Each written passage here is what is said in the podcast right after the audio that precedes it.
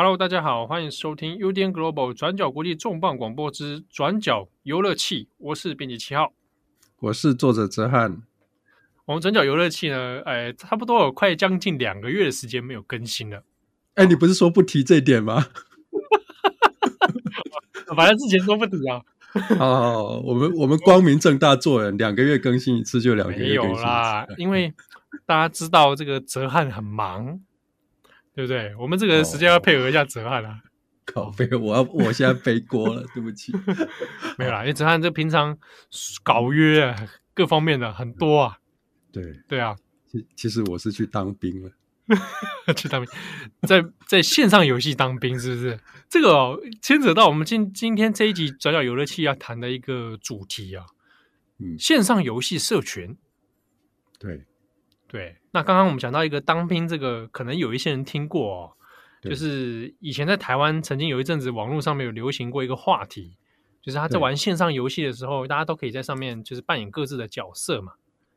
哎，那你上面可能会遇到呃男性角色，可能会遇到女性角色，那两个人可能就变成线上网公网婆，对啊，线上的网络情侣，对，网络情侣这样子啊，对，结果玩了好几。几年之后呢，突然这个女性角色就传了讯息给这个男性的角色，说：“老公，我明天要去当兵了。”那这个悬疑点就出现了，啊到底这个女性的角色为什么要去当兵呢？她可能是这个志愿兵吗？啊，签下去了吗？还是说这个玩家可能这个女性角色可能是个生理男性呢？嗯哦，那这个在网络上面，其实，在台湾曾经有过很多这样的话题或者玩笑。那背后当然，它可能就涉及到一些关于说，哎，在线上的这样虚拟社群里面，大家可能有着不同的这个角色扮演，或者有不同的一个自我认同。那怎么样在一个看似是虚拟的社群当中有真实的互动？啊，那这个是我们今天转角游乐器里面，我们特别会跟大家来聊聊这个。是的，网络啊，大家很多人都说啊，这个虚拟的空间，网络交友要小心啊啊！但是在这个虚拟空间呢之中，我们到底怎么来解析？大家之所以会把热情投入到里面，大家之所以乐此不疲啊，废寝忘食，迷人之处到底在哪里？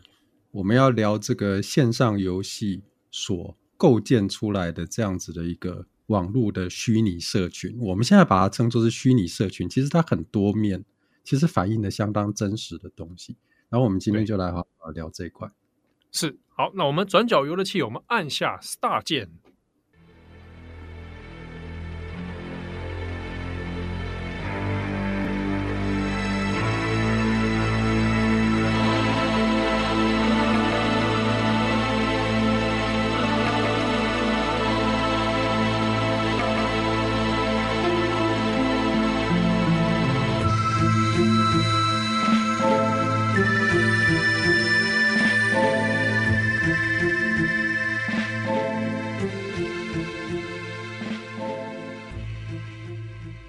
台湾大概在那时候网咖，那个两千年前后哦，网咖开始有很多兴盛的时候，各种线上游戏也进入到台湾市场。我记得那个时候好多的新闻都在讨论这个问题啊，把它当成一个问题啦，就说哎，你看他这个学生都沉迷线上游戏啊，啊，然后就在在网咖里面啊废寝忘食啊，然后都不回家了，不上课啊。我那时候很多什么像天堂啊、石器时代啊，哲翰自己也是经历过这段期间的人。对啊，我自己也是经，就是我我也是从那时候开始接触这个网络游戏嘛。就看你刚刚说，我第一款网络游戏是《石器时代》，那《石器时代》是两千年，对，两千年那一年的大概四月吧，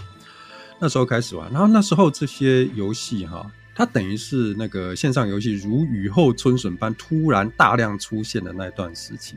然后那段时期那个有有很多特色，就是这个游戏的名称大家都喜欢取两个字嘛，什么天堂啦。龙族嘛，龙族你也玩过吗？奇迹啊，希望这种很抽象的，都跟 游戏内容没有关系。R O R O 的，它是仙境传说，但是 R O 的两个音节的。好，然后那时候特色除了刚刚就是你谈的那个网咖文化之外，哈，那个那个广告啊，都请那个宅男女神来代言。哦。啊，然后那个时候啊，那个时候。嗯，对，那个时候就是你就可以反映出那个时候对于这类游戏的那个对它的社会对它的想象跟跟某种期待，就是这类游戏好像就是你从那个广告会看到，就是好像内容游戏性怎么样，好像都不太重要，重要的是满足一些肥宅求偶的幻想啊，就是 有很多这个对。你讲那个像 比如说以前的以以前的瑶瑶嘛，对，以前的瑶瑶那个沙沙很大，沙不用钱那个。对，然后你就看到那个广告内容，就是基本上就跟那个游戏的内容好像没有关系。嗯嗯嗯，对，还是要强打那个印象这样子。对，强打那个印象，而且这也强调，这侧面强调一件事情，就是这一类的游戏，它强调的是一个社群性。嗯，游戏性怎么样，反而反倒是好像是比较其次的东西，它强调一种社群性，所以。我回头到我当初呃开始第一次接触这个这类游戏也，就是石器时代的的经验哈，就是我我一进去是好像是进入到真的好像进入到一个异世界的社会的感觉，就是虽然我之前有开始有在用 BBS 啊，也有那个 BBS 跟人家聊天啊什么互动的这种经验，可是当你把这样的经验转换成一个图像，然后而且这个世界。那游戏的世界，它就会把这个呃什么那个场景啊、景色啊都建模出来给你看嘛，所以你就好像仿佛置身在一个异世界的社会里面的感觉。所以一进去一开始会有点水土不服，你知道？你知道我第一次我还很很记得，我第一次登入的时候，创创好角色登入的时候，一进去，哎，走到新手村，看到有一个人从我面前走过，然后我就跟他打招呼，哦、你知道吗？我就跟他打招呼哦，我就说，我就说嗨，然后那个人就莫名其妙，你知道，就一个一个新手啊，为什么要对我嗨？你知道现在就是这种在又在这个线上游戏里面跟人家随便打招呼是很很奇怪的事情，就除非你有什么事情要跟人家，对不对？不会这样路看到路人就打招呼，因为那时候我就把它想象成一个现实世界，就一个人在你面前经过，然后旁边都没有人。这时候你很自然而然要跟他打招呼嘛，对不对？对啊。他就说：“他就说你谁啊？” 然后好，我就说：“对，我就说我是某某某啊，就是某某某，就是我的 ID 了。”嗯。然后你知道那个角色上面都会写你的 ID 啊，所以你讲这句话简直是废话嘛。啊，简直是一种很白痴的回复。然后那个人就，我仿佛都能看到那个人表情，就是很不屑那种你在干什么的表情。哦，然后他就走，他就走了，就不理我。然后我也是满头问号，你为什么不理我？就是这就有点，这个就很充分的怎么讲，表现出就是我刚进入这种世界里面那种水土不服的感觉，就是我把现实生活的规则带进去。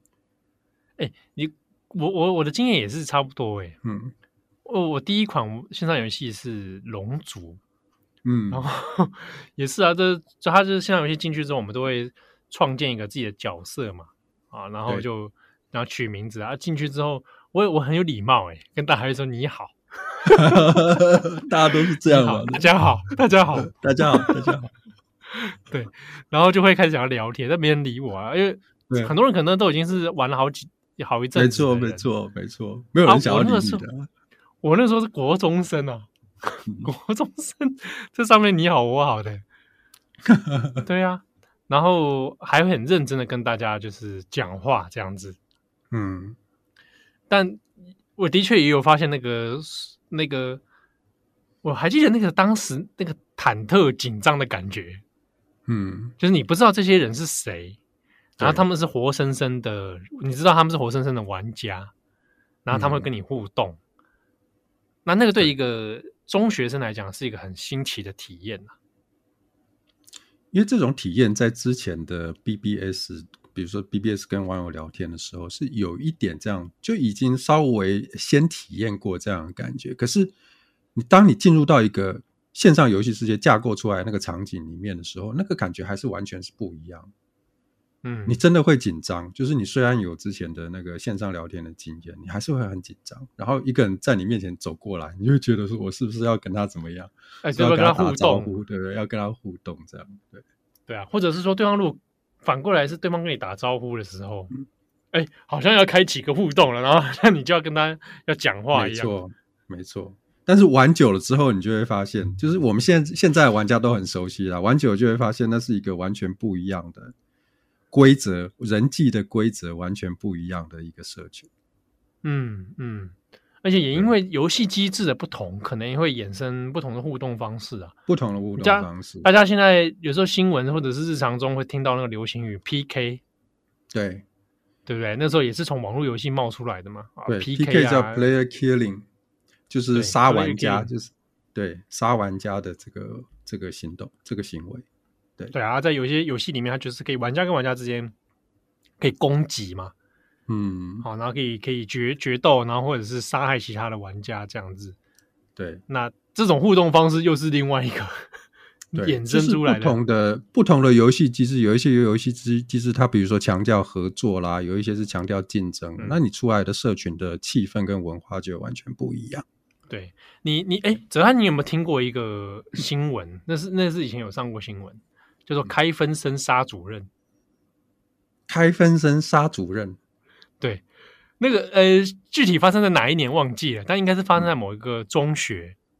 嗯，然后有同学被好像是记警告还是怎样，然后他的室友就是开分身杀主任，哦、就 就是说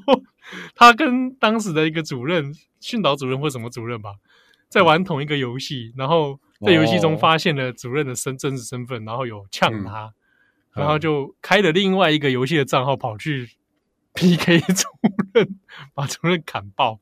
哦，那 那那个主任还玩的很烂的，因为连分身都连分身的小号都杀得了他的。以前你知道那个时候就有一阵子都会流行说，学校的训导主任还要跑去玩线游戏，去游戏里面劝学生赶快回家。嗯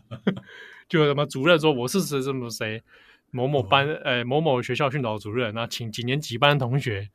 赶快回家回家了。哎、欸，这是真的吗？我从来没遇过、欸，哎，这真的吗？我我没有自己遇过，但是那以前在网络上都会有这种话题，然后就会被截图下来、哦、放在 PPT 上面讨论。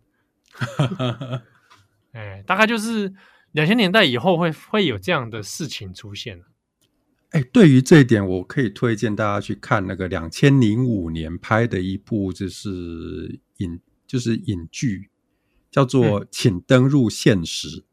现实的现是线上游戏的那个线。好，请登入现实。两千零五年，我不晓得你有没有看过？没有，他就是没有。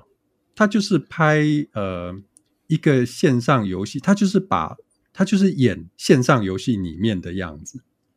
他不是演现实生活中大家玩线上游戏的各种故事，不是，他是在我拍线上线上世界的样子，然后把它用这个呃电影化的方式把它拍出来，真人电影的方式把它拍出来，所以很有趣。所以那个演员都都是一副那个那个扑克脸，他就是这个扮演那个线上游戏里面的角色，这样很有趣的一部片。然后它里面就反映出当时那个时代的线上游戏。的主流的文化，比如说大家都要刷怪啦，啊，要去抢宝，就是一直一直去打那个怪物，然后对，要升级啦，欸、或者是或者掉落宝物，对，用很低的几率掉落宝物，你要去打那个，你可能要重复好几千、好几万次这样。然后抢宝啦，就比如说我 PK 了之后，我把你身上的装备都抢走了啊，嗯，然后还有这个这个。男性玩家去追网婆，线上游戏里面交友、谈恋爱、交友、谈恋爱，然后追网婆。但是那个那个剧情是说，他们是因为这个，因为线上就是那个游戏里面结婚有奖励，你可以拿到很多钱，所以他们因为这样利益的关系才结合。哦，然后那个女生对他是没有意思的，然后结果呢，他那个男生就会错意，想要这个奔奔现，就要要在现实中见面，结果就被打枪这样。大概就是这样子的故事，啊、然后那个那个那个网婆是真的女生，然后那个女那个演员是就是你喜欢的谢欣颖演的。哎，哦，这是台湾的电影啊？对，是台湾的电影。哦，好，OK OK，我刚才一直听半天，我想说是不是国外的？不不，这是台湾的，这是台湾，所以很怎么讲？哦？对，所以大家可以去看那时候台湾的那个呃。网络游戏的各种刻板的印象大概是这个样子，然后在那里也也有也有什么网咖寻仇啦这类的情节，但是他把它拍得很有趣，他没有把它拍得怎么怎么讲，没有把它拍得很狗血，但是这是一个幽默的讽刺剧，就把它拍得很有趣，嗯、所以大家可以去看看，可以找来看看。二零零五年的作品，对。不过另一方面，其实我快来想一想，这种连接到现实的经验呢、啊，嗯，我有自己在这种线上游戏社群里面的一种线下体验，是，嗯，因为像《龙族》这个游戏，它其实是韩国进来的，当时有很多游戏，线上游戏很多是韩国哦输入到台湾，对，那《龙族》我后来玩了几年之后，我就没有玩了，大概到升高中就没有玩了，哦，就国中的三年这样子。哦，你玩三年了，三年算蛮久的了。应该可能不满三年了，但大差不多就是国中时代这样子。嗯，后来有一次吧，大概是在网络上其他社群，或者是几个国中同学，大概隔了好几年在碰面的时候，同学会碰面，大家又聊起国中的时候玩龙族。那那个聊的过程啊，突然觉得有一种很像，你知道吗？很多生理男性都会在某个时间点会一直聊当兵的经验。啊啊！就会说，哎，我当年那个时候在哪个部队里面做什么事情，然后那个时候怎样怎样怎样啊？他们就会聊这个嘛，他们就有共感。嗯，然后我在那个线下里面也有发现，大家在回忆线上游戏的时候，也有类似的行为出现。嗯、说，哎，当时那个龙族的时候，我在哪一个村，然后我我加入哪一个国，然后彼此在打那个国战的时候是怎样怎样，哪场战役的时候我位置在哪里，这样子。对对对，然后就说，哎。你的那个职业是到等级多少啊？然后你已经到什么大师级啊？呃、啊，那你是怎么怎么样练过来的啊？啊，大家就会开始在讲什么当年勇啊，嗯，啊，我像我那个时候当年勇就跟大家说，哎，那个时候电脑游戏已经有开始很多那种外挂程式，对，比如说帮你的滑鼠连点啊，不断反复点击嘛。他有一套剧本让你去对，比如说重复练功的动作了，还是什么？对对对对对，或者是你同一个重复让角色执行同一个动作这样子。那我如果那时候我很自豪的说，我没有用那个外挂点击，我就练那个砍树，可以砍到大师级。你说看我毅力多高 啊，就会讲这种这种话当年有的事情。呃，那那你就会发现一个很吊诡的。奇妙的现象是，我们在聊的是一个虚拟空间当中所发生的经验，但对于现实的我们而言，它却是相当真实的一个体验，仿佛我真的参与了那件事情一样。嗯，其实那件事情本来就是真的，它只是以一种数位的形式发生，但是你就真的是在参与那样那场战役。对。对，那那这个这种现实与虚拟的融合啊，界限开始模糊。嗯哎，我觉得是对我来说是一个很有意思的体验。嗯，这也是呃这一类的我们说呃大型多人线上角色扮演游戏，所谓的 MMORPG，它在当时出来的时候，跟其他的跟传统的单机游戏或者是一呃其他的可以做部分连线的这些游戏，给人家感觉很不一样的地方，就是它基本上它好像有点跳脱我们当时的这种。对游戏的想象，就哟，原来游戏也可以这个样这样子玩，它不再是过去那种单机的的样貌。所以那一阵子这这类游戏起来的时候，单机游戏好像进入了一个短暂的黑暗期啊。就是那时候，特别是在台湾啊，本来有一些呃比较蓬勃发展的这个单机游戏的风潮，国产游戏的风潮。那时候大家好像就是好像这个呃线上游戏的热潮啊。哦，这么大，嗯、所以就是，然后都把资源投入到这这，也就是注注意力似乎都移转到了线上游戏这件事情。对，而且它也变成这一整代人在那个时候的游戏的主要的记忆。对，哎，我们可能稍微名词解释一下，刚刚哲翰有提到的 MMORPG，哇、哦，这个文这个蛮复杂的哦。这个我们要来来来一点文化资本。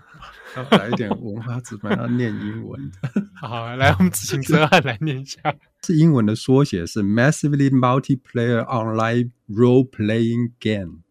所以基本上我们就把它了解成是中文了解就可以，就是哦，大型多人线上角色扮演游戏。啊，就是我们大家现在可能在传统上很常了解的线上游戏啊，我们在上面扮演一个角色，好，那在某一个世界里面冒险。好，可以粗大概粗略的这样子去分类了。对，然后你可以培养，就是你游玩的过程就是培养你的角色，比如说培养你角色的等级啦、能力的数值啦，然后为你的这个角色去呃取得一些装备啦，然后有一些装备你可以慢慢的升级，慢慢的强化，然后你的角色就越来越强，这样，然后你就在这个世界里面越来越吃得开。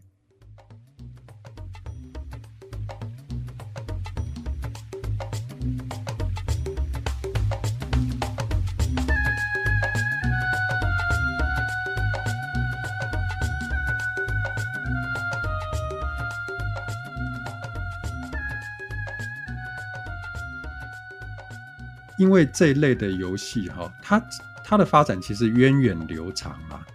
我们如果真的要追溯的话，因为我们刚刚讲的都是两千年，大概两千年到两二零一零年之间的那那的那呃的游戏的经验，但是它往最最往前可以追溯到一九七八年的一个所谓的 MUD 的游戏，Multi-User Dungeon 这个游戏，Multi-User Dungeon Dungeon 简称 MUD MUD。对，就是我们说多人地下城的游戏，多人地下城的游戏应该算是这个最早的线上游戏的，就是最早著名的线上游戏哈。它是以那个《龙与地》，大概就是以《龙与地下城》那一套背景跟规则为基础。我不知道大家有没有听过《龙与地下城》，因为前阵子很红的，就是大家口碑蛮好的那个电影《龙与地下城：盗贼荣耀》，就是那个背景。呃，呃，根据那个背景跟那一套规则啊，它本来是一套桌游啦，就是那套那套规则来把它电子化出来的游戏。它本来是一个实体的桌游，我们像我们以前介绍过大富翁嘛，哦，那你可以想象，就是不同的玩家聚在一起，然后我们各自可以扮演一个呃角色，不同的职业跟角色，角色自定义对，可以自己设计啊，它是一个呃巫师啊，它也可以是一个战士。啊，或者是一个新闻编辑啊，看起来很可怜啊，也可 能是一个更可怜的被新闻编辑催稿的作者这样。啊，大家组成一个冒险队伍，去进到一个迷宫里面，或者在一个世界里面，我们就在这个桌子上面哦，可能有地图，啊，可能有规则手册，然后我们在这个猫世界里面来做一场冒险。对，那你可能就要去闯关，或者是有怪物会出现，那要透过掷骰子啊，或者一些卡牌啊，哦，比较复杂的这些。具体的小道具来完成这一个，哎、欸，实体的玩桌游，但是在进行一场很虚拟想象的冒险。对，然后在那个桌面上，大家就会就会很投入，就是投入到自己的角色里面，就是你的，你跟这个玩家还有这个主持人的互动，基本上你就好像是在扮演这样子的角色，你要跟他对话互动啊，然后他会问你你要做什么样的决定。然后你要这个呃扮演你的角色，说你接下来该怎么做，大概是这个样子。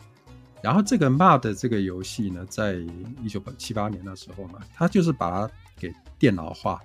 啊，电脑化我们知道那时候呃的电脑哈，那个图形处理的能力没有那么好，所以它主要是以它它都是以纯粹是以文字的方式来进行，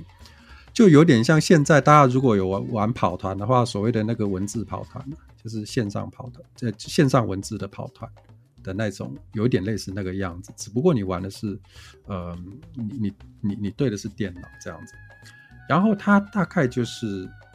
呃，会有一些，就是它所有的东西都是文字的描述，比如说啊，你你进去一个地方，它会告诉你，它会向你跟你描述，用文字描述这是一个什么样的地方，怎么样，然后接着你要往哪走这样子。然后比如说，哦，你走到一个森林，然后它就出现一段文字，说什么？呃，我举例啊，随便讲哈，就是比如说什么，在幽暗的森林里，哦，你正颤抖着身体，然后这个探索前进，然后突然你前方不远处传来了火光跟嘶吼的争吵声，然后你小心翼翼的走近查看，发现是三头壮硕的食人妖哦，在争论如何料理他们的猎物。这时候你该怎么办？哦，你你就要决定你该怎么办啊！啊，那个那个对，那个选择都是用键盘输入的方式，你要打字输入，然后你就打，哎哎，上前指点他们烹饪的技巧，Enter，然后然后就然后那个然后然后就出现一排字，食人妖们饥渴的扑上来围殴你，然后就出现，然后接着就出现一行红字，你已奄奄一息。然后接着，下面出现一排字，叫“你成了食人妖的食物”，然后 “get over” 这样，大概就是这样子的那个文字冒险的游戏。然后它也是同样也是多人多人多人一起玩的，所以你可以遇到其他玩家，然后你也可以跟其他玩家互动，大概是这样。那是最早期的线上游戏。嗯，对。所以在这种游戏里面，它其实还是很强调那种我们桌游跑团那种游戏性跟沉浸感啊。你在扮演的就是你个人的角色，然后你要很沉浸在这个游戏的世界，你就是沉浸在一个奇幻的世界，在在龙与地下城的世界之类的。对，对。然后、中间当然有一些发展，一直到后来就到这这个两千年前后，我们熟悉的那种。游戏了哈，我们大概对两千年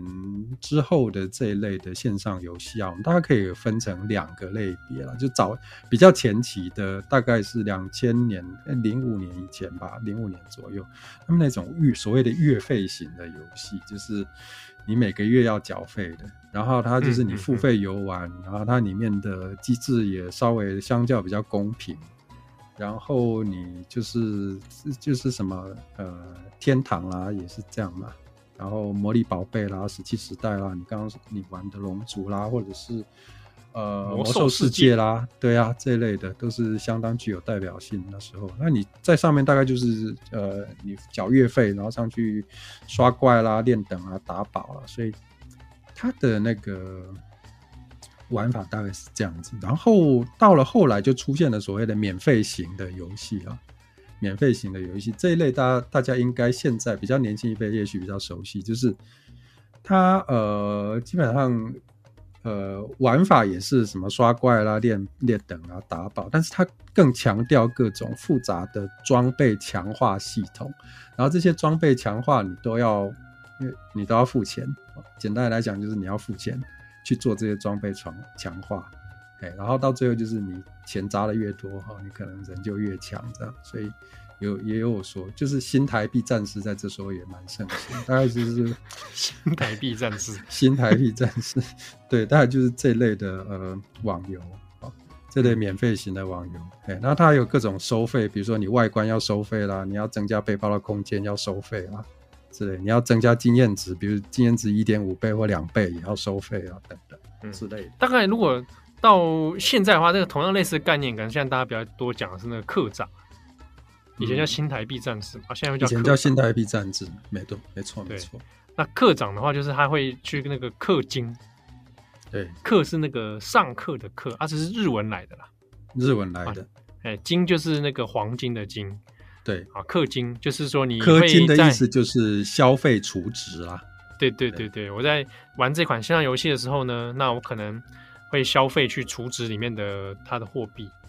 那这个货币可能可以用来，比如说抽角色、抽装备或者怎么样，嗯、或者是增加你任何的外观之类的哦。那你氪的越多，你就会变成课长。对啊，等于大课长。所以这。就我们就是说，谢谢课长，让我们有游戏玩，大概就是对，因为课长就是这个游戏的很重要的收入来源嘛。的收入来源，有的人这是一个月真的是万把块在在在玩的。对，然后让其他不不会氪不用氪金的人也可以免费玩这样子。对对 对对。然后，但是相较来讲，这些课长哈，或者是以前说的新台币战士哦，他们的那个能，他们的人物都非常非常的强。那个就是那个差距非常非常大，所以在这里面呢，大家就可以看，花越多钱你就越强哈。大家就可以看它其实呃这一类的游戏到最后有很强的一个成分，就是你进去人跟人之间的攀比，嗯，好，人跟人之间的攀比差异对差别。好，然后你在里面呢花越多钱，对，没错。你在里面花越多钱就很强，就越强。然后你那个那个外观也会越越越好看，越华丽。华丽就是全身发光，尤其是那个翅膀，你知道，就是很多那种很廉价的网游都喜欢弄翅膀。他、嗯、每个人出来就是金光闪闪的翅膀，然后你出来那个翅膀都要打到别人的脸，这样。每每个人出来都黄金圣斗士啊。对，没错，没错，就就是这种感觉，让你觉得哦，我在里面很有地位，这样。所以它那个攀比性很强。嗯、所以从另外一方面也可以看出这一类的网游哈，就是相对于早期我们刚刚说的那种 MOD，那种强调游戏性、沉浸感、角色扮演的这种这种网游，这种角色扮演跟沉浸感的成分在后面的这些网游里面就很。比较少见啊。就是你根本，比如说你在玩天堂的时候，就没有人会认真去角色扮演。你要扮演一个这个要复国的王族，谁鸟你？你你如果在里面入入戏太深，你的举止都是一个我是一个要复国的王族，这个没人家会把你当疯子啊，会觉得说你这个人。也入就是觉得也入戏太深了吧？还是我是一个魔法师，然后我就扮演一个很有魔法师、很的威严的样子，跟人家互动都这样，你会变成笑话。我跟你讲，哎、欸，哲瀚，我跟你讲，这是什么？你知道吗？这就是班雅明讲的灵光逝去的年代，知道吗？这个东西开始大量复制的时候，大家那个 aura 都不见了，没有人要真正的扮演巫师、魔法师了，没有人觉得自己是战士。大家都把它当成，大家都觉得我是新台币战士，我是新台币的战士，这个就是灵光逝去的年代啦。对，然后这种灵光逝去的年代的的的这个这个线上游戏，它反映的就是一个很真实、很现实的社群性嘛。哇，很现实的社群性啊！就上次大家上去，大家都是要攀，互相攀比，对吧？然后那种出现那个显摆啊，大家要在上面展现自己的成就，或展现自己的厉害。对，没错。然后，所以你就会可以在那边看到很，就是有个大概哎呀很多不同类型的玩家，你大概粗分成一些比较爱现型的玩家啦，哦，然后很需要别人认同的玩家啦，什么这、嗯、这个这种性格的表现，往往在里面会变得非常的明显。对，我这边可以来稍微补充一点点哦。嗯、当然，我们讲这种现象，它可能会因着游戏的不同，会有一些差别。比如说当然也有一些游戏，它会注意到这样可能会失去游玩的平衡性，所以可能在花钱的部分，它取决的可能会是说，呃，增加别的角色或者是外观之类的，也有这种。对。那我这边要特别讲的是，大家可以留意一些中国的线上游戏他们的广告，嗯，他们的广告在 YouTube 上有些或者脸书上有，真的大家会看到嘛？那。免那种手游或者是网页游戏的那种广告，啊开，开什么开局就送魔关羽啊，欸、一刀就一刀就剩九九九啦。对，它里面有一些像它会有剧情哦，那种广告剧情大家可以注意是，它会就说表现说我一进这游戏里面等级很低，我被大家看不起，哦，然后呢就会有那种等级很高的人过来就是来欺负我，对，那我现在呢只要储值花钱，我等级马上超越那个人，我回过头来欺负他，对，没错。那中国的这种，哎、中国的这种游戏广告里面很多这种故事点心，哎、我要我被别人欺负了，我要让别人好看，我不能被别人看不起，所以我要花钱，我要让大家知道我的厉害。对，那之前我们很喜欢，他们很喜欢一种剧本，就是呢，你扮猪吃老虎的剧本，简单来讲就是扮猪吃老虎的剧本。就你本来就你就是很内敛，然后是一个什么什么很低调的，结果一个一群小孬孬流氓来欺负你哦，他们都五十级来欺负你，结果你看一出来我是九十九级这样子，嗯，对对对对对，然后就很喜欢这种剧本，然后，就会引来旁人崇拜的目光。没错没错，啊，这个蛮发生在中国的，这个 这个这个很有趣啊，我觉得某种程度上跟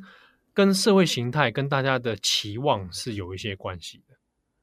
可能在现实社会当中，我有一些很多这种想达成的期望，我在游戏里面来实现。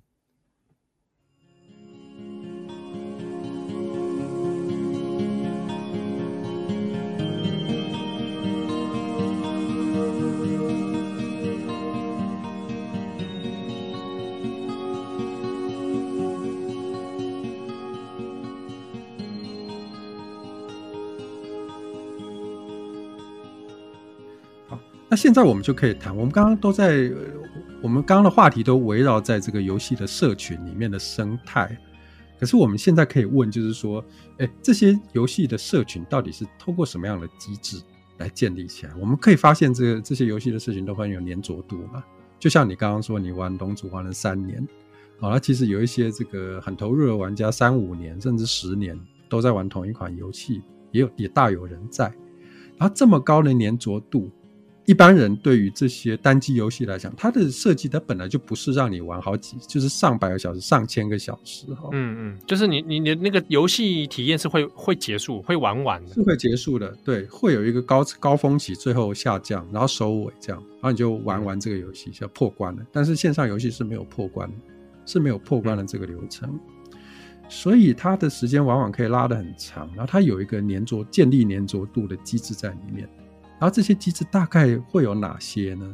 好、哦，它到底是透过哪些机制来形成一个社群？我我觉得我们可以简单把这些机制哦归类成大概四种吧。好、哦，是、嗯、大概四种，但是不不限于这四种。我们谈这四种最常见的机制。第一个是合作的机制，就是这个游戏你必须要跟人家一起玩，你一个人是玩不了的。为什么？比如说你呃，你进一个，你去去呃进一个副本里面去。去呃刷副本，然后这个副本里面的呃呃怪跟王的 BOSS 都太强，你一个人根本没有办法单刷，所以你就只能组团队。然后组团队，比如说最经典的就是，比如说从这个魔兽那边哈来看，魔兽世界那边来看，最经典的就是所谓的这个坦补炮铁三角。什么叫坦补炮铁三角呢？哇，你越来越高深了。我们要可能跟这个非玩家一起来，再简单解释一下。来，简单解释一下什么叫这个铁三角到底是什么？这个铁三角从坦、补、炮三个哦三个角色呃组合而成，就是就是分工啦。我们分工分成三个部分，嗯、每个玩家扮演三种不同的角色。哈，坦就是所谓的坦克哈，坦克就是说我是肉盾的角色，我挡在前面，我吸引炮火。然后我把这些炮火挡住，不让他这个呃去攻击到我其他的队友。然后补是什么呢？补就是补师，或者是我们现在说奶妈哈。他的意思就是说，他是一个 healer，他是一个治疗者。嗯，他的治疗者的角色就是帮忙帮那个坦帮忙坦克以及其他队友，那主要是坦克啊，帮忙坦克补血补血了，因为他们在前线作战嘛。对，我在后面帮他，我在后帮他补血。对，没错，哎，然后让他继续吸引这个呃炮火，或者是说其他的呃非坦克玩家遭受攻击的时候，你帮他补血，这样。啊，第三种角色就是炮，我们炮就是大炮的意思哈，大炮的意思，什么叫大炮的意思？就是说它是攻击，它是攻击敌人的输出，它是输出攻击的主要的角色。炮火，炮火，它比如说法师，远程的法师。或者是这个呃远程的弓箭手啦之类的角色，嘿、哦，然后这一类的角色呢，它大概有一个特征，就是它皮都很脆啊、哦，它它不像这个战士那个前面的坦克战士那样子皮粗肉糙，好、哦，它是都很脆，所以很需要站在后排啊。对，其实这几个概念，就算没有玩线上游戏的人，我们大概用社会运动。大概就可以理解，比如说，当一个社会运动发生的时候，一个抗争发生的时候，我们可以把那个抗争想成是一个副本啊，就大家叫，可能大家集中有一个诉求啊，那个诉求是这整个事情的主剧情。那当中，我们可能有一些点对点，比如说，我今天要到哪一个点要发动一场这个快闪抗争，那当中所有的抗争者可能会组织就有坦补炮，谁站在第一线去去阻挡？那谁来做一些物资的补给？嗯、那谁去做一些炮火的输出？嗯、啊，炮火的输出，对物资，对对对。那这个就是可以，大家可以想象这个这种组合哦，它会发生在一些线上游戏上面的分工。对，然后这这种分工其实出来的时候其实很好玩，就是那时候我也很很喜欢这样玩法，就是三种位置我都待过，就弹补炮三种位置我都待过。嗯、那真的对我来讲哈，那个成就感最大的是那个坦。坦克的位置，为什么？因为你坦得好，哦，那个是全队受益。嗯，嗯然后那种你你在里面扮演好你的角色，你就会觉得说，哦，我很有一个团队的归属感啊。团队之间因为大家互相合作嘛，对，就好像你就玩一场球赛，我们知道有球赛，也就是比如说足球或篮球，也有前锋、中锋、后卫嘛，也类似这样的这样子的概念，对。那这个大概就是合作的一种形式，然后这样子的形式就会造呃，就会这个开始组织起这个游戏里面玩家跟玩家之间的关系。好，这是一种以战斗为核心的合作啊，还有另外一种也是很有趣，就是以经济生产为核心的合作。这什么意思呢？就是有一些游戏哈，它里面它里面的所有的物资，比如所有的装备、所有的道具。诶，都不是这个呃电脑自己生产，而是玩家做的，所以你你没有那种呃跟一些电脑控制的 NPC 买道具的这种事情，没有，你所有的东西都要跟玩家买，对，所以呢，它就会形成一套在游戏里面的那个经济的系统。比如说最近这类的像这样的游戏，比如说 Albion，它是一个很特很特别的这种有一个独立生态系的游戏，所以在里面哦，不同的这个呃玩家属于不同，就会加入不同的势力，然后每个势力就要占领一个地方的资源，然后那地方可能产什么东西，产什么资源，有这个不同的特产。嘿，然后你就拥有用这些特产特产跟大家交换，就好像就是那个我们现实现实中的国际贸易一样，就有点、哦、有点这样的感觉。对，我想想就觉得好累哦，很累，对，但也很好玩了、啊。就我也在以前的在另外另外一款游戏，就是我不知道大家有没有玩过《魔力宝贝》最早期的《魔力宝贝》。嗯，《魔力宝贝》里面也有生产系的职业，而且它里面的几乎也是所有的装备跟。道具你必须都主要来自于玩家的生产。我在里面也玩过生产系的角色啊，嗯，对。然后那时候就，哎，那时候很有趣，就是大家揪成一个那个生产者工会，你知道吗？然后大家开始垄断那个伺服器的市场。好，然后因为你你组成一个生产者工会，好，你跟这个原料来源商，原料来源也是玩家去采集的，哈。你跟这原料来源商，你可以跟他谈价格，就是说我们现在需求大，我可以可以拿到比较便宜的原料，大量而且便宜的原料，所以我们这个我们这个垄断的集团呢，就比就在竞争力就比其他的商人更有竞争力，所以我们就垄断了整个伺服器，这样就很有趣。嚯，那等于说你你在那个线上游戏里面，其实一定程度上它反映了很多社会生态发展，对。那因为玩家之间都是真，其实是真人玩家嘛，对，那就形成了一个，即便它是虚拟空间，但它其实是真实的社会互动。它有一个真实接你接近真实的呃经济系统，还有经济互动的方式。嗯、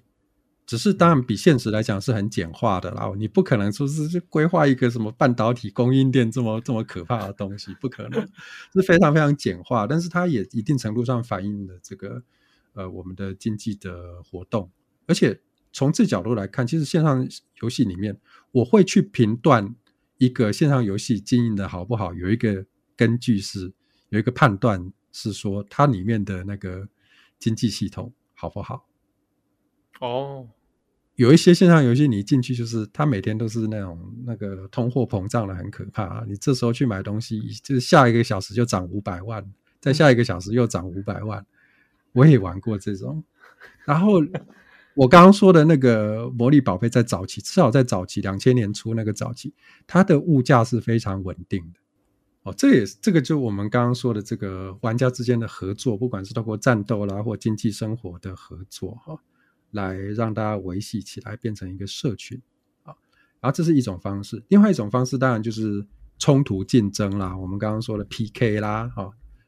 抢怪啦，抢王啦，哦，你知道有一些王，就是有一些 BOSS，他会掉出好的装备，你你击败他，他会掉出好的装备。可是这些王出来的时间有限，数目有限，时间也有限，所以大家就要去抢，要去抢怎么办呢？就是等去那个王出来的地点那边等等王嘛。然后很多人去抢嘛，你就你就你就 PK 啊，你就杀人啊，这、嗯、其他玩家来，你就你就把他赶走啊，实力强的人把他赶走，这样。大概就是这样，然后被赶走的人就会觉得很不爽啊，很不爽就干嘛充值啊，充值去去这个增加我的，去强化我的装备啊。大概就是有这种冲突竞争，或者是你刚刚说的这个，你在玩龙族里面的城战啊，啊，工会战啊，或者是城战啊，这都会增加那个呃玩家之间的进程感啊。所以有了竞争，它就会它也会形成一种社群。一种竞争式的社群啊，大家在里面比拼实力这样子啊，然后也会形成一种粘着度，就是 就不甘心，然后就继续玩下去这样。这是第二个呃维持粘着度的因素。第三个维持粘着度的，其实大概就是让玩家表现自我了，甚至可以让玩家重塑自我。这就有一点回回到我们一开始说的，你可以在一个呃游戏游戏的世界里面重塑你个人的认同。包括你的捏脚啦，创造你的角色啦，啊，重重重造你的性别啦，重造你的外观啦，啊，然后之后呢，你可以这个培养你的角色，开始有各种能力啦，有各种装备开始炫耀啦，什么之类的，这都属于这个让玩家表现自我的部分。然后也因此呢，嗯嗯有人。花了很长的时间在这个游戏里面经营出、培养出一个角色，他就舍不得放弃嘛，所以就会继续玩下去。不管游戏内容再怎么无聊，他都他都会继续玩下去哈。我们在这里想要讲的最后一项，就是维持呃游戏粘着度的一个因素哈。我们把它叫做是创造游戏社群的资产。这是什么东西？这个这种这个因素在早期的线上游戏比较不明显，但是在晚近的各种连线可以连线玩的游戏里面，就变得非常的非常的主流。那比如说，大家有没有听过 Minecraft？就是那个当个创世神。对对，这个哦，Minecraft 大大概在其实现在中小学生都还是非常非常流行哦。嗯，它的年龄层还蛮宽广的。对，就真的是老少咸宜啊。嗯，而且它的那个怎么讲？它入门的门槛，我是说那个入门的那个硬体的门槛也不高，你就一般的很平常的文书机，你甚至也可以玩。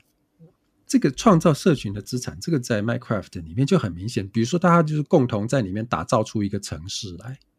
就分配工作啦，哦，在里面建筑、建造，你可以建造出各种建筑，然后到时候大家最后这个通力合作去重现一个城市。对，然后这个事情哈、哦，在那个二零二零年呐、啊，那时候那个武汉肺炎刚爆发的时候，哎，就发生了一件很有趣的新闻。我不晓得大家有没有，大家有没有印象？就是那时候那个他们中国的玩家哈，为了要纪念那个在武汉的那个火神山、雷神山医院的防疫人员哈，或者或者是甚至出于一种无言的抗议。的的动机啊，他们就在 Minecraft 里面呢，去搭建那个武汉的火神山跟雷神山的医院，那个方舱医院嘛，对，就共同把它建造出来。然后他们说是要跟这个现实中的对现实中的防疫人员致敬，好，就有这样子的事件。那这个东西对他们来讲也变成一种他们的某种共呃共同的社群资产啊，在这个游戏世界，嗯嗯嗯，你还会在那个游戏世界里面存在。对，然后他们在这个建造的过程中，也得到一种共同的某种共同的认同感，一种公共身份的感觉。对，然后还有另外一个新闻哦，不晓得大家有没有注意，就是在那个也是在 Minecraft 啊，就是也是在这个差不多呃二零二零年那个时候啊，就是当时的无国界记者。就委托玩家在 Minecraft 里面创造一栋这个图书馆哦，那个图书馆叫叫做 Uncensored Library，就是呃呃不不受审的未受审的图书馆。对，然后在里面干嘛呢？在这个图书馆里面存放来自比如说沙乌地阿拉伯啦、俄罗斯这些专制、这些比较偏独裁的国家哈，里面的他们的禁书。在里面放他们的禁书，嘿、哦，等于是说我在 Minecraft Minecraft 里面做了一个像是一个资产留存然后禁书目录在那个里面，所以你你的国家实体上面虽然进了这个书，但我你这个玩这里的玩家，你去到 Minecraft 里面的时候，你可以去到这个 library 里面去找到那一些你平常看不到的书，共同资产。对，这个是我们晚近以来，因为我们晚近以来这个科硬体。比较就是硬体的技术达到了标准了之后呢，完呃达到了需呃呃达到了要求了之后，我们可以做出这些事情啊，这些也是早期的这些线上游戏比较没有办法达到的，对，然后也是因为这就是我们刚刚我们可以总结一下，就是透过这个合作啦、竞争啦，让玩家表现自我啦，还有这个创造社群的资产啦。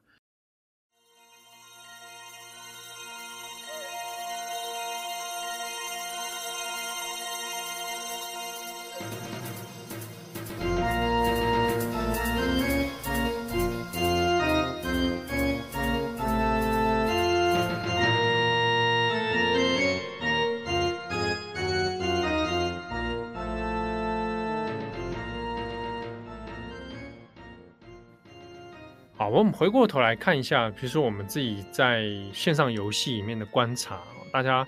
在线上游戏的社群里面互动的过程，其实，嗯，历来像是不管是台湾自己国内或者是国际上面，都有很多新闻的讨论。哦，那比较常见的，比如说对于自我认同的重新再建构。对，啊，假设有的玩家他可能在现实当中是个生理男性，但他在线上游戏里面发现，哎、嗯。我好像扮成一个女性角色，让我更自在。对，对，那未必可能是未必是性向上面的转，这真实转换，他可能只是觉得我换了一个虚拟的化身，那好像让我的这个人生的表现或者是心情上面有了不同的想法。嗯、我在这边可以提一个，我不晓得在哪里看到的数据。这个呃来源我有点忘记了，但是它大概就是说，大概呃这一类你可以自定义角色的游戏里面呢，不一定是线上游戏，单机游戏也可也可以，就是嗯，大概有一些游戏是到六到七成的男性玩家会选女性角色，嗯嗯，然后这个这个原因当然有很多种，最直观的就是比如说女性角色比较好看，哦，哦对，是为了符合自己的视觉，对。对，有为了符合视觉，好，这这当然是很大的原因之一。然后也有想要换不同角色、换不同性别扮演的想法，然后也有自己的身份认同的因素等等，都有。这个这个原因非常非常多。对，所以所以一所以它其实不像是我们一开始举的那个那个那个梗啊，说什么老公我要当兵。不不完全是这样，就因为我们说老公我要去当兵，那个那个通常就是那个以前的那种线上游戏里，就是男男生去选女生角色，有很有很大一部分是想要就是哦，是想要因此获取一些利益。我是特别是早期的网游哦，就是早期的网游蛮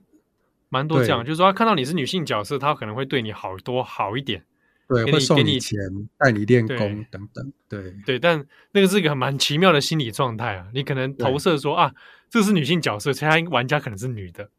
对 对，这是早期啊。那现在，因为我们知道，现在你要你要这样子做，因为通讯的发达，大概不太容易。人家就叫你开麦啊，你开麦，你总不能怎么样？对。哎，中国之前也很多这种嘛，哦，开麦之后，然后还还可以用变音的方式啊。对对，然后就翻车，到最后还是翻车。啊、那也有很多这种，大家现在看见怪不怪，觉得啊，女性这么可爱，女性角色，它里面一定是个大叔啦。对了，对，就是 这么这么可爱，一定是男孩子。对 对对，这样。哦，这就是一个蛮有趣的变化。对，但是我们回到我们刚刚谈的，就是说，因为就是选取这个角色，你你到底选什么样的性别，那不一定是出于什么样的原因，那原因有非常非常多，其实很复杂的。对。对，那在线上的互动当中，我其实也有一个蛮有意思的说，国内外都有发生这种玩家可能在现实世界中，他可能得了重病，然后可能要可能会过世。嗯、对，那其实过去里面有很多新闻里面有发生说，哎，其他的玩家们跟他认识的，在线上游戏里面帮他办了像是可能告别式啊，或者是追思会啊，嗯、那有非常多的人在线上一起参加。这种集体参与的方式哦，那在两千年以后，随着线上游戏的发展，不管国内或国外啊，都有类似的这个故事变成了新闻的讨论。那以前就会有人讲说，哇，原来在线上游戏的世界里面也有这么真实温暖的互动，即便大家在现实世界中其实是不认识的，甚至来自世界各地的，但我们都可以在这个社群里面找到很真实的人情温暖。那可是从另外一个方面来看，我们我们可是不是也可以这样说，就是在这种虚拟的世界里面，想要找到一些现实所谓现实的东西，是不是好像有点搞错了什么的感觉？因为我我我就是我们在这个呃所谓的虚拟的世界里面浮沉这么多年的感觉，你就会发现它是跟所谓的现实。是一个完全不同规则的世界，就是说，在这里面，我们现所谓现实生活中的，比如说你的世代哈，你的年纪、你的阶级啦，哦，你的社会角色啦，甚至你的性别角色啦等等，在这个游戏世界里面是整个打散洗牌。嗯，就是你不是它不是现实世界一比一的复制，而是一种重新的构成。因为我们知道，就是说我们社会的各种角色，它的当然就是出于我们社会的组织的的的需求，然后它。呃，根据这样的组织的需求，根据这样的规则，我们在里面可以扮演，会扮演出各种不同的角色。可是线上游戏世界是一个完全不同的规则的世界，它没有现实生活中的那套经济的逻辑，没有现实生活中的那套政治跟社会的逻辑，所以人进来这样的世界，显然是根据另外一套我们说游戏规则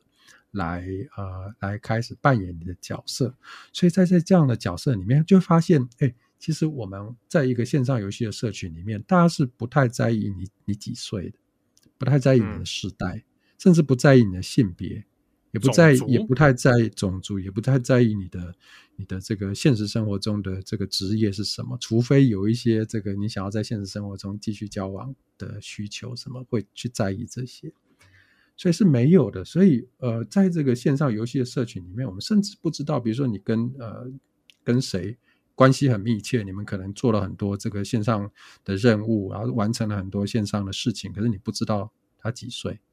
甚至你不知道他是他的生理性别，然后你不知道他的他的世代。那在这里面是完完全全依照这个，几乎是完全依照这个游戏里面的规则来区分你的位置。那这样子，我们是不是可以哈？就好像有一点可以。去想象，从这个线上游戏的世界去想象哦，未来假如假如元宇宙出现的话，哈，我们可能现在所谓现实世界里面的这些世代啦、阶级啦、性别的角色，都可能被哦，都可能被这个重新洗牌。是的，对，而且它可以变成，对，它可以不断的，好像变形虫那样子，不断的重重新洗牌重组。对，那其实像类似的概念，大家看好几年前这个 Steven Spielberg 拍的那个《一级玩家》嘛，从小说改编的，嗯、有一点点类似这样的这种概念。我们在现实世界中当可能是个默默无名的一个小人物，但是我在进入到那一个虚拟的空间里面，可能是一个接近元宇宙的存在，在那样的游戏社群里面，我可以哎用一个新的方式展现自己，发展自己。啊，达到我现实中的我做不到的成就，对，然后也会表现出，甚至是现实中跟你现实中不一样的，甚至是人格都不一样，呃，人格、行为、行为都不一样。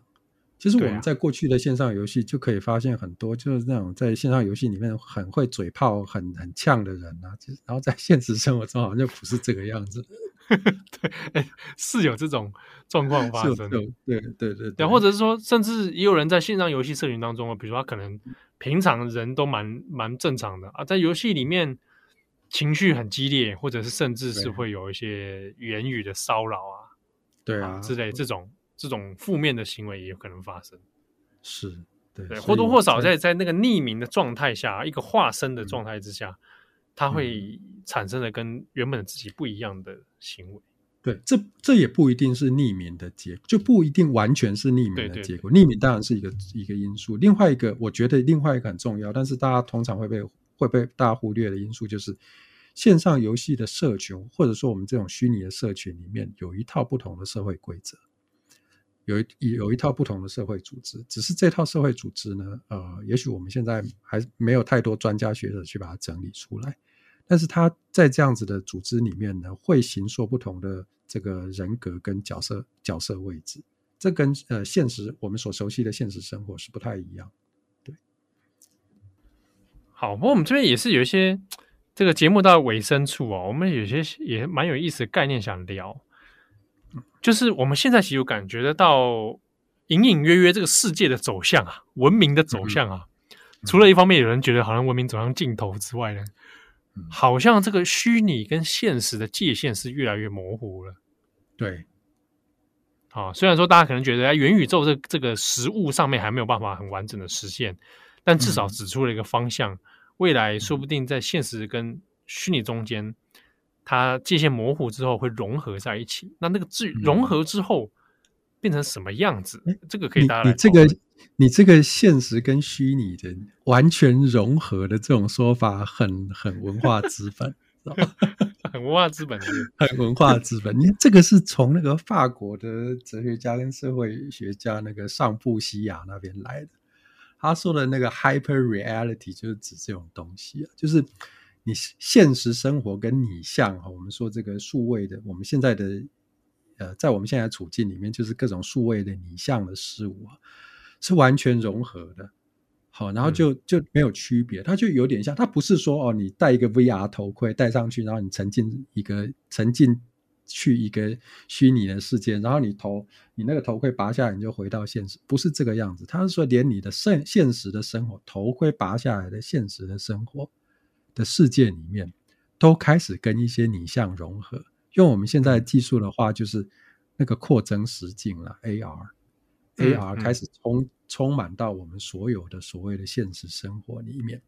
所以这样子的未来的图像，哈。我觉得这样的未来图像是很有可能，我们未来可能是往这个图像发展，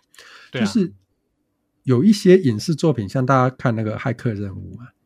骇客任务那边就会告诉你说，哦，这个呃，我我进入了那个那个虚拟的世界之后怎么样怎么样，然后我出来的时候我就回到现实世界，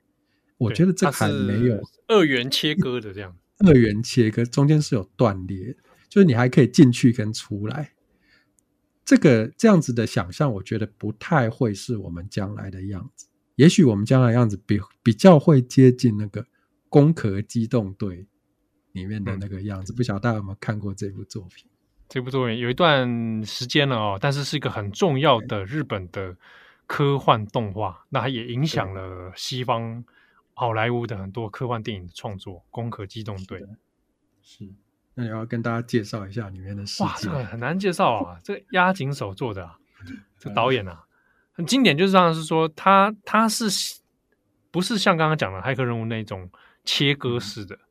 他就真的发生在现实世界，然后开始有比如说人跟机械跟网络是开始融合。就比如说我的脑子就改造成电电子脑，对，比如说可以插 USB 在我的后脑上面，大概类似这样。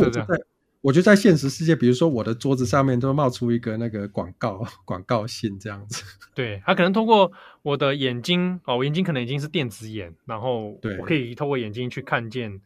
这个画面。对啊，比如说我用直接用我的意识操控，我就可以开始来跟朋友传赖讯息，那直接透过我眼睛就看到画面，不需要再拿手机了。我看到的现实的世界，其实被很多数位跟所谓的虚拟的内容给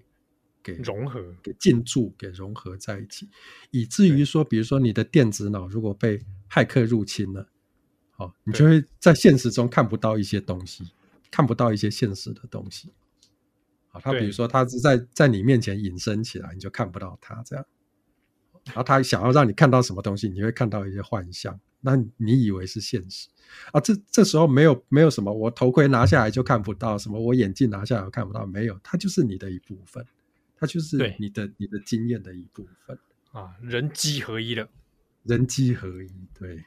对。那这个这个可能 hyper reality 这种状态之下，嗯，大概是可以可预见的一种未来啦，嗯，所以。我们如果在这样的情况之下，我们要怎么呼吁说什么远离虚拟，回归现实呢？对，它它已经融合在一起，就是说我我在现实当中就已经在参与了虚拟的社群，对，而虚拟的社群本身是现实的一部分，我们可能就不会再去区分那样的概念。嗯，其实我们如果抽离了来看呢，这也不是什么太科幻的东西啦，就是嗯。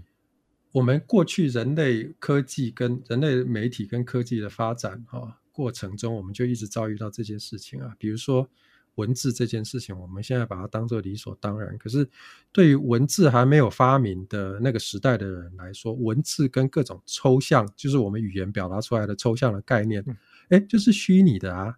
比如说我们转角国际的内容很多都是虚拟的，都是非现实啊。我们用符号在。传达一个概念嘛，啊、那个符号是文字，啊是啊。比如我我举个例，比如说最近那个德国的对中政策白皮书出来了嘛，哎、嗯，什么叫政策？哎，政策是什么东西？政策是一个很抽象的概念呢。啊，你在一个没有文字，纸就是每天这样子，呃，不不透过文字，然后每天就日常生活说你看得见、摸得到、摸得着的这些东西，你跟这些东西往来的那个时代的人，政策是超级抽象、虚拟、不切实际的东西，而且是突破他想象的。对啊，是突破想象的。对啊，所以，